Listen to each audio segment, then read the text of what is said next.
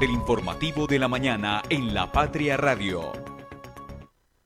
Lo primero es hacer un plan de choque que ya estamos diseñando con el presupuesto, con el endeudamiento.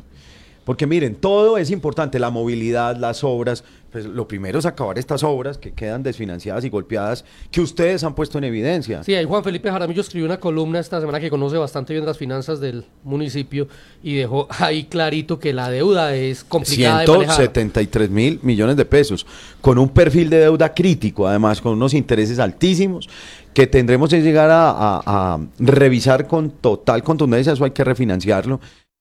Escuchamos al alcalde electo de Manizales, Jorge Eduardo Rojas, ayer en una entrevista que tuvimos exclusiva con La Patria Radio, donde habla acerca de estos primeros días de mandatos y los objetivos que tiene como el nuevo alcalde de Manizales.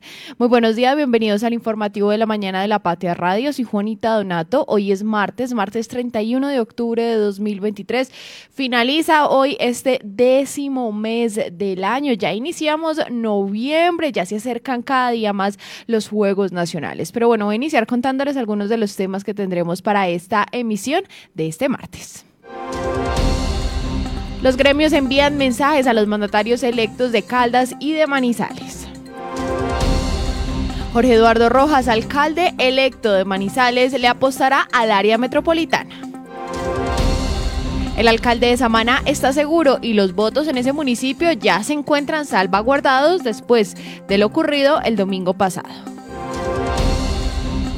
Y la verificación de votos de escrutinio en expoferias avanza sin contratiempos. Desde la cabina de la Patria Radio, el informativo de la mañana. Conduce Juanita Donato, con Liced Espinosa y el equipo de la redacción del diario La Patria.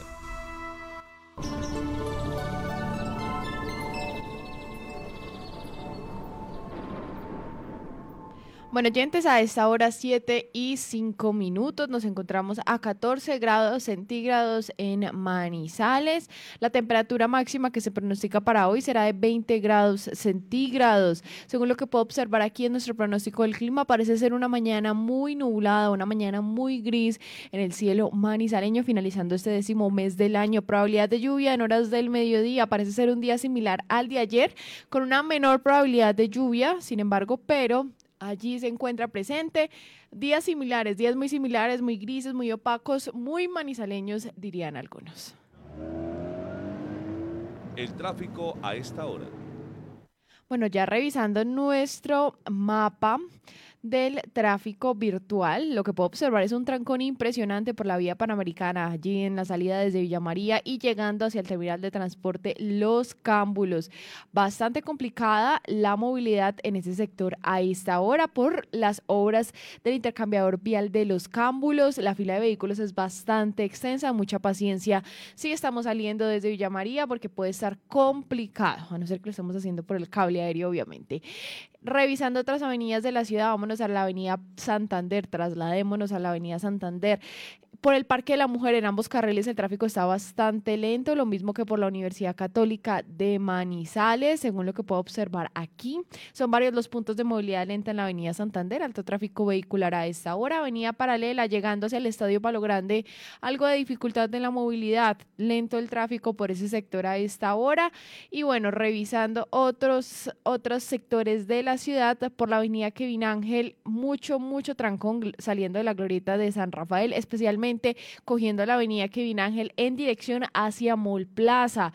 Mucho trancón por ese sector, la glorieta de San Rafael bastante congestionada a esta hora y por la misma avenida Kevin Ángel, ese desvío hacia la carrera 20, lo que las personas están tomando como vía alterna para ingresar al barrio La Leonora, pues se encuentra bastante congestionado a esta hora, lo mismo que el barrio La Leonora por el parque y por el CAI tiene pues allí alto tráfico vehicular. Son algunos de los puntos a esta hora complicados en la movilidad de la ciudad.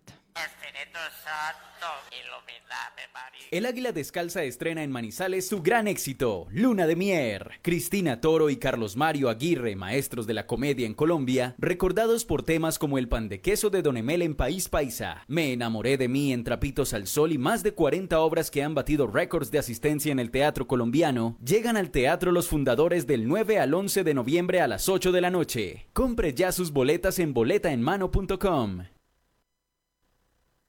Conectar personas con soluciones energéticas es la idea que mueve a Gensa, una empresa con más de 400 colaboradores que trabajan por brindarle energía a su país. Somos Gensa, energía que conecta. Cotraman, una empresa al servicio del Oriente de Caldas. Viaje siempre con nosotros a Manzanares, Samaná, Bolivia, Pensilvania, Marquetalia, Marulanda y La Dorada. Informes al 312-260-0698. Santa Sofía se posiciona como el mejor hospital cardiovascular del país, con los equipos más avanzados, los especialistas mejor calificados, cinco quirófanos y unidad de cuidados intensivos quirúrgica para atender patologías de alta complejidad y cuidar la salud de su corazón. Encuéntrenos siempre en podcast. Escúchenos en Spotify buscando La Patria Radio. Las primeras de primera. Bueno, regresamos al informativo de la mañana de la Patria Radio, 7 y 9 minutos en este eh, martes 31 de octubre de 2023. Y bueno, les agradeciéndole a todas las personas que se conectan con nosotros a esta hora. Y hoy tenemos la edición 36.291 de La Patria, el periódico de casa. Y según lo que puedo observar aquí, pues nuestro protagonista en la portada de este este martes, pues es el escrutinio, este recuento de los votos, porque los caldenses, los colombianos salimos a votar el domingo pasado y ya pues se encuentran realizando el escrutinio junto a las comisiones escrutadoras. Aquí en el periódico de hoy eh, podemos observar una foto donde podemos ver a los testigos electorales y uno que otro electo concejal que estuvieron allí haciendo presencia ayer en las 23 comisiones escrutadoras que se instalaron en Expoferias para poder verificar el proceso de recuento de votos, que este no tenga ninguna anomalía. Hoy continúa a las 9 de la mañana este proceso y también les presentamos en el periódico de hoy cómo quedaron los consejos del Centro Sur de Caldas sin contar Manizales y qué dijeron los alcaldes electos de este sector sobre sus respectivos triunfos. También el delegado de la Registraduría Nacional del Estado Civil en Caldas expresó sobre los hechos ocurridos en Samaná que será pues la comisión escrutadora la que hará parte de la revisión para tomar la decisión que corresponda. Les contamos a todos ustedes ahora qué sucedió en Samaná y Jorge Eduardo Rojas, como les estábamos contando, pues el alcalde electo de Manizales estuvo aquí en entrevista en La Patria Radio y afirmó que dará todo de él para respetar esta votación y la contundencia con la que hablaron los manizaleños. Entonces hoy tenemos un paquete relacionado con el escrutinio de votos en el periódico de casa, página 10 a la página 14. También podemos ver en nuestro periódico con nuestra portada de hoy a Messi.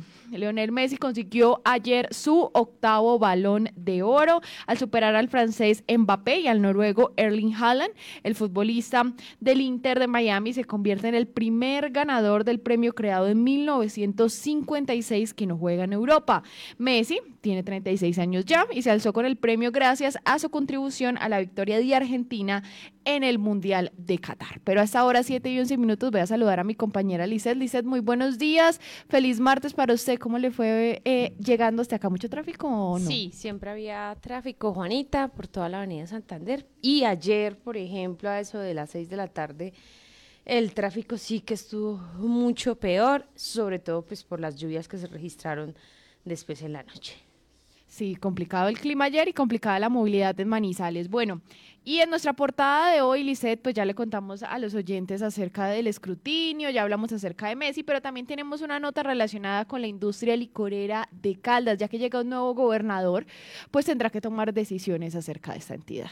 Un nuevo gobernador y sobre todo, pues sin duda la industria licorera de Caldas es una de las entidades del departamento pues más importantes que hay y obviamente hay mucha expectativa sobre si seguirá el gerente que hay o por lo contrario, pues como todo gobernante, pues este gobernante llega con su equipo de trabajo y ojalá que en caso de dar modificaciones, pues ponga una persona idónea y que continúe impulsando eh, como hasta ahora está la industria licorera de Caldas, o sea, que no retrocedemos, sino que avancemos con ella.